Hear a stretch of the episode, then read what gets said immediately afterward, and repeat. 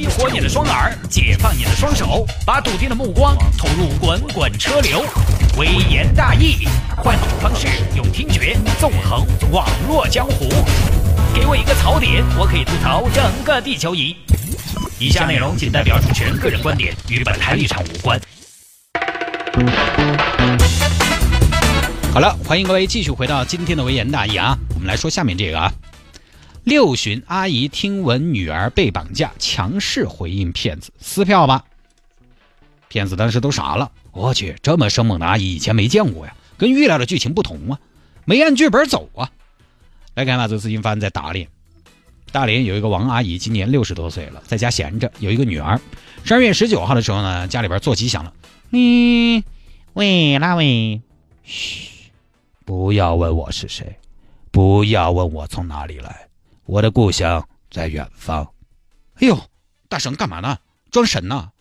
哼，是不是装神？你马上就知道了。来人呐，把那个女的拉过来。然后王阿姨一听呢，电话那边传来一个女子的声音：“妈，我被绑架了，快来救救我，Help me！” 听到了吧？这个就是你女儿。我女儿？那个是我女儿吗？哼，我再说一遍，刚才说话的就是你女儿，李。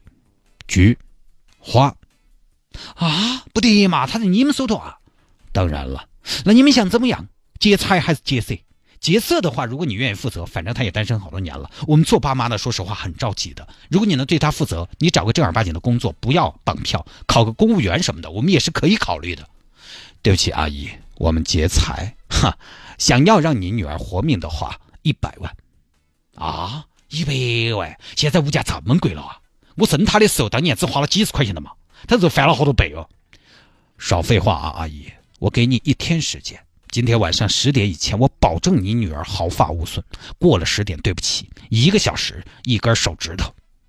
哎呀，大兄弟，我们那个也是普通家庭，哪儿那么容易凑够一百万嘛？你即便是卖房嘛，抵押贷款嘛，也要一个周期嘛。能不能这样？如果我们超时，你不动他手指头，你超一个小时，你割掉他一根。头发行不行？我真的很有诚意的哦，大兄弟。阿姨，规矩是我们定的，我们是甲方。好，聊了一会儿，王阿姨突然就冷静下来，她在想，刚才那个声音听的也不是很清楚，就那么稍纵即逝，而且电话里的声音本来就很失真，就说：“嗯，兄弟，你可不可以让我再听一下我女儿的声音呢？”不行，听声音干嘛？聊上了是不是？两母女怎么打算唠嗑了吗？这是绑票，阿姨，不是，那我听一下我们女儿的声音咋了嘛？而且我们家存折密码是闺女管到的，我只能问她呀。不可能，从来只有爸妈帮孩子管的，哪有孩子帮爸妈管的呀？王阿姨一想呢，哎，这我听个声音都不行，这个里面有问题，因为，因为这个没得任何的技术难度嘛，对不对？你听个声音有好难嘛？两个人聊天也并不会透露什么信息，那绑匪为什么不让女儿接电话呢？有问题。又想了一下，这个事情发生前不久，就是这个电话打进来前不久，王阿姨才刚刚跟自己的女儿通过电话，中间的间隔是很短的，怎么这么快就被绑票了？然后又看了来电显示是一个外地的号码，现在人啊，说实话，一看到外地号码，首先就会警觉。王阿姨综合了一下前前后后的细节，最终判断这是诈骗电话。实际上自己的女儿呢，应该还好好的，但是王阿姨反正也没事儿。王阿姨闲到的，现在很多朋友都是个习惯，有诈骗电话，他反正没事，他就调戏一下。王阿姨也是准备调戏一下对方。继续啊，大兄弟呀，咱这价格能商量不？一百万，普通工薪家庭压力大呀。啥意思呀，阿姨？绑票还讲价呀？要不要货比三家呀？不行，咱给你来个圣诞大酬宾呗，再给你打个折呗，绑一送一，满五十减三十，中不？哎呀，小伙子，你所以不会过日子。我们走到哪儿都要讲价，不管是买菜还是绑票，三毛五毛的讲一个是一个。我告诉你啊，小伙子，好日子那是抠出来的。你到底少不少？阿姨，这样，这样，我给你最低价，八十万。八十万，好，八十万，你开不开票？开票？大妈，你疯了吧？开什么票啊？写什么呀？文具吗？也不是说文具嘛，不一定。开不到文具，也可以写办公用品嘛。办公用品。大妈，你要再这么调皮，我就给你写个丧葬用品，行不行？也是可以的啊，大兄弟，反正你总得给我一张票嘛。到时候，哎，对不对？给了钱你不认，我怎么办？你给我票，我还可以找消费者权益保护协会吗？然后我多问一句，咱这个啊，可不可以分期付款？还要分期，大妈，你干脆整个三十年按揭好不好？哎，你还首套人儿首付百分之三十，啊？现在都有这种政策了吗？真是国家政策好啊！不过说回来也是刺激消费哈。没有知道吗？大妈没有这个政策，只能全款。咱们这儿，哎呀，要全款呐，八十万开票全款。哎呀，行吧，行吧，行吧，那我怎么给你啊？大妈，我这有银行卡。银行卡呀！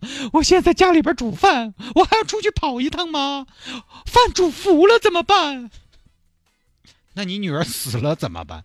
那这个样子，大兄弟，我加你微信，微信转给你，你微信就是你的手机号吗？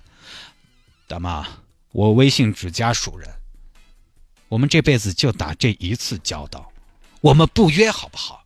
你就给我转银行卡，怎么了？啊？不行，银行卡我转账有手续费，这个手续费谁承担？那我不是要多给？没事儿，大妈，这个我们承担，好不好？我们也耿直。那也不行，我跟你说，银行坏得很，而且银行转账二十四小时到不了账，你们也觉得有风险，银行手续费也不能让他们赚了。这样，我见面拿给你好不好？咱们面交好不好？你们应该是同城吧？因为我这儿马上要睡午觉了，我要不就下午去跟你面交。不行，大妈，你一定给我银行卡。听懂了，大妈，我再说一遍，八十万我给你开票，支付方式是银行卡转账，卡，卡，卡，听到了吗？银联、Visa、万事达都可以，知道吗？哎呀，好吧，那这样行不行？我下午睡了午觉去给你转，大妈，这会儿你还睡得着？